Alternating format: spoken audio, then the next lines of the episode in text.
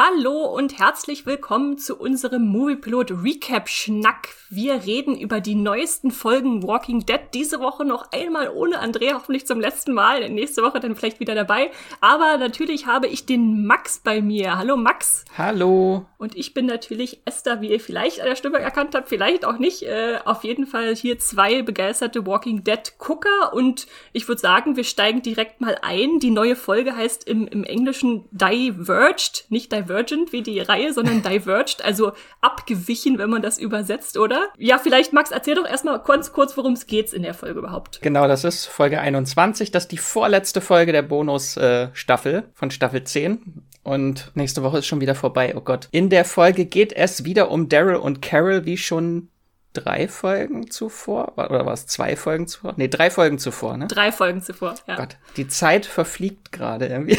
Genau, und zuletzt haben äh, Daryl und Carol einen großen Krach gehabt. Ihre Beziehung hat jetzt einen tiefen Riss. Sie haben sich sehr böse, giftige Worte an den Kopf geworfen. Und jetzt äh, laufen sie äh, schweigend durch den Wald und kommen an eine Weggabelung und dort trennen sich ihre Wege. Die Welten gehen getrennte Wege und äh, zwischendrin zwischen äh, ist irgendwie das Scheidungskind Hund, das sich entscheiden muss, geht's mit Papa oder Mama.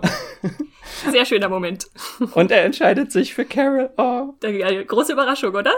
Das, das hat mich sehr überrascht und ich fand es sehr schön. Also Hund hatte noch nie so, es gab noch nie so viel Hund-Content, glaube ich, wie in dieser Folge. Ja, ja, also die, die Tierfreunde und vor allem die Hundefreunde kommen auf, auf die Kosten. Kannst du noch mal mich und unsere Hörer kurz daran erinnern, worüber sich eigentlich Carol und Daryl so zerstritten haben? Ich saß echt am Anfang da und dachte, was war eigentlich der Auslöser? Oh Gott, äh. du weißt es auch nicht mehr, es ist einfach zu lange her. Der tiefsitzende Schmerz bei Daryl ist zumindest, dass äh, Carol hat ja alles verloren. Sie hatte ein Königreich, sie hatte einen König, sie hatte einen kleinen Prinzen und durch die Flüsterer und Eifer hat sie das alles verloren und hat dann einen sehr großen egoistischen Rachetrip äh, gegen Alpha und die Whisperer oder die Flüsterer äh, durchgezogen, was zur Folge hatte, dass äh, Daryl Conny verloren hat, als diese Höhle eingestürzt ist. Und da gibt er ihr die Schuld so für. Und die beiden streiten sich jetzt und äh, er hat ihr an den Kopf geworfen, er hätte sie nie von diesem Boot holen sollen. Sie war ja mal mit dem Boot unterwegs äh, und hm, hm. dass sie gar nicht hätte zurückkommen können äh, sollen. Ja, also Carols, äh, ich sag mal, Schandtaten hatte ich auch noch im Kopf, aber ich habe mich halt gefragt, die ganze Zeit, es wird eher so dargestellt, dass sie eine Entschuldigung von ihm erwartet. Und da habe ich mich gefragt, was hat Daryl noch mal falsch gemacht in ihren Augen?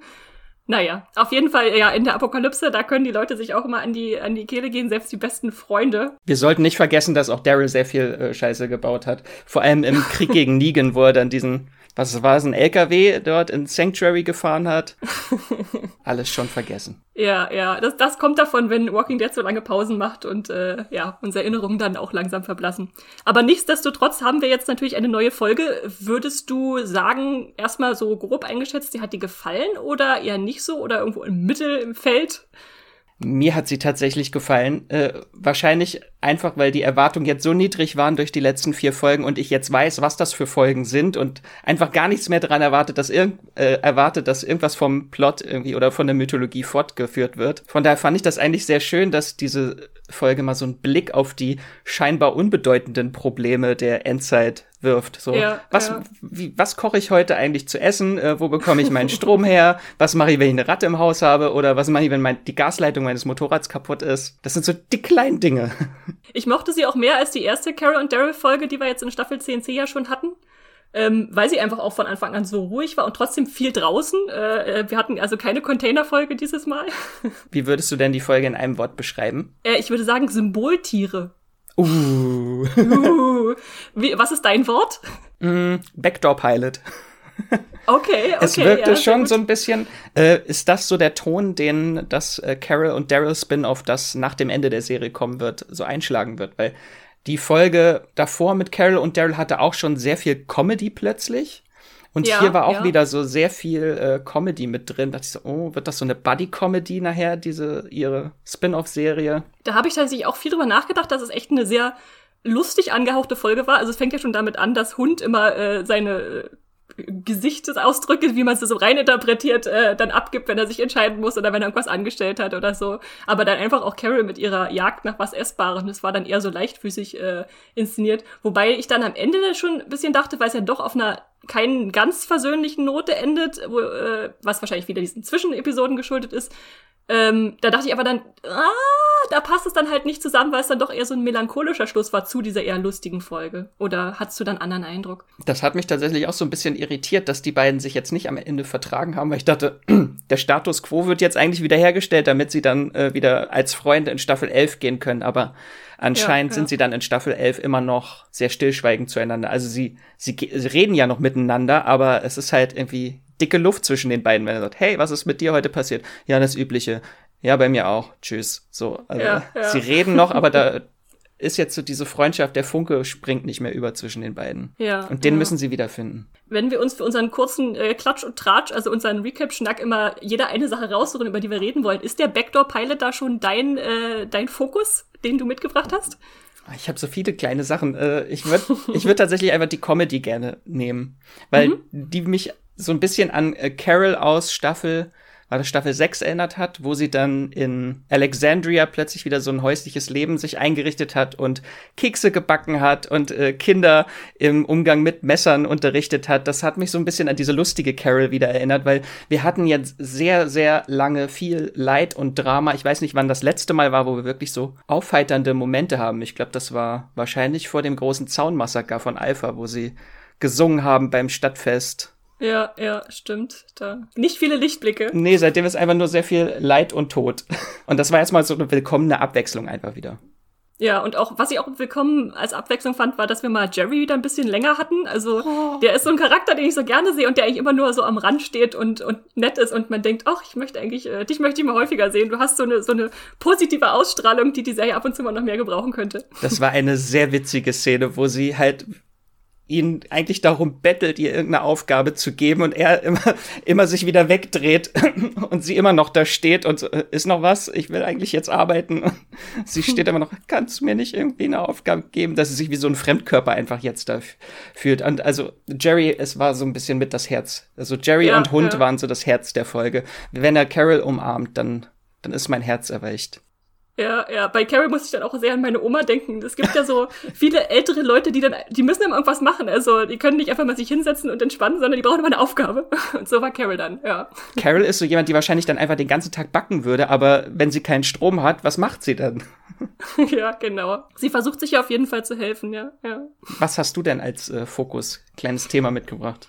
Bei mir sind es tatsächlich die Symboltiere, die ich äh, gerade schon genannt habe. Also einerseits klar Hund, der einfach toll ist, wenn er da ist, äh, der für mich aber auch so ein bisschen, wenn man es interpretiert, für Daryl ja einsteht weil er begleitet Carol die ganze Zeit und manchmal ist sie einfach nur sauer auf ihn und will ihn wegschicken, aber wenn er dann nicht da ist, dann ist sie irgendwie auch unzufrieden. Und da war das irgendwie so mich, für mich der, der Stand-in an ihrer Seite, der Daryl Stand-in, äh, äh, der ihn ersetzt hat, obwohl die ja die ganze Zeit eigentlich fast getrennt waren in der Folge jetzt. Stimmt, jetzt wo du sagst, ist so erst Daryl, der da ordentlich Chaos in der Wohnung macht, oder der Hund, der Chaos in der Wohnung macht, ist dann ja, so ja. Daryl während des Negan-Kriegs vielleicht und dann später ist Carol diejenige, die dann Chaos in der Küche macht. Und der Hund ja. guckt dann so, mhm, aha, Du, und mich hast du erstmal hier doof angeguckt, als ich die Ratte gejagt habe. Und jetzt machst du das selber, machst die Küche hier alles Chaos. Ja, ja, und davon mal abgesehen, die Ratte finde ich eigentlich noch spannender sogar als den Hund. Also der Hund ist natürlich süßer, aber, aber die Ratte, die hat für mich, ist noch, für mich noch für mit äh, viel mehr Bedeutung aufgeladen.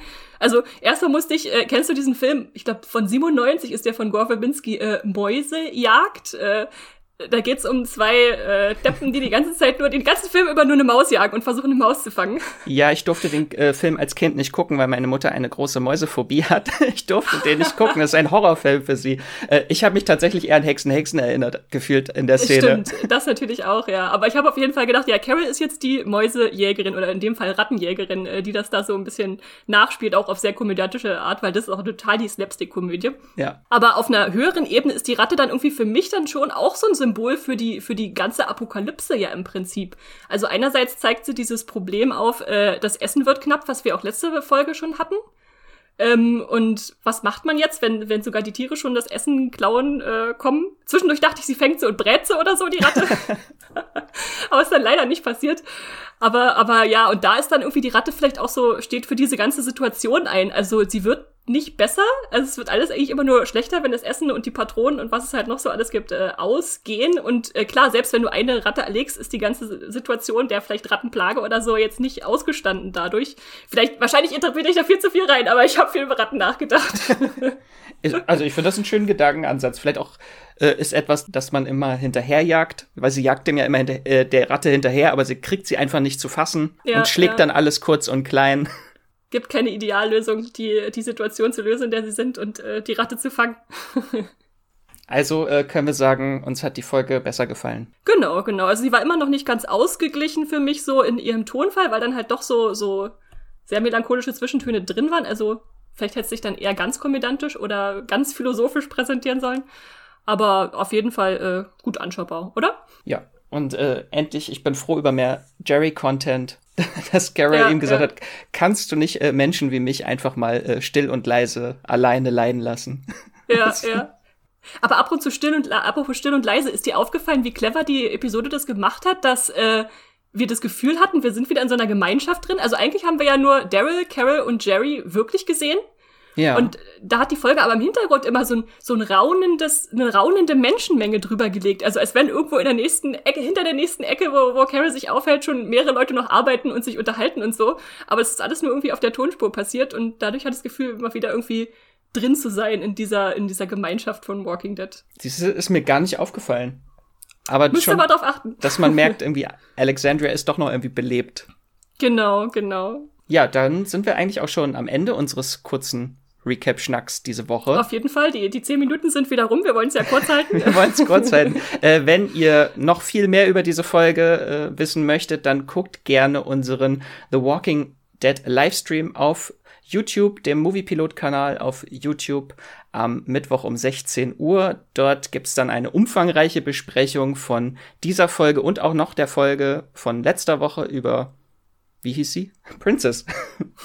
äh, genau, weil letzte Woche ausgefallen ist, äh, gibt dann einen Doppelstream über beide Folgen.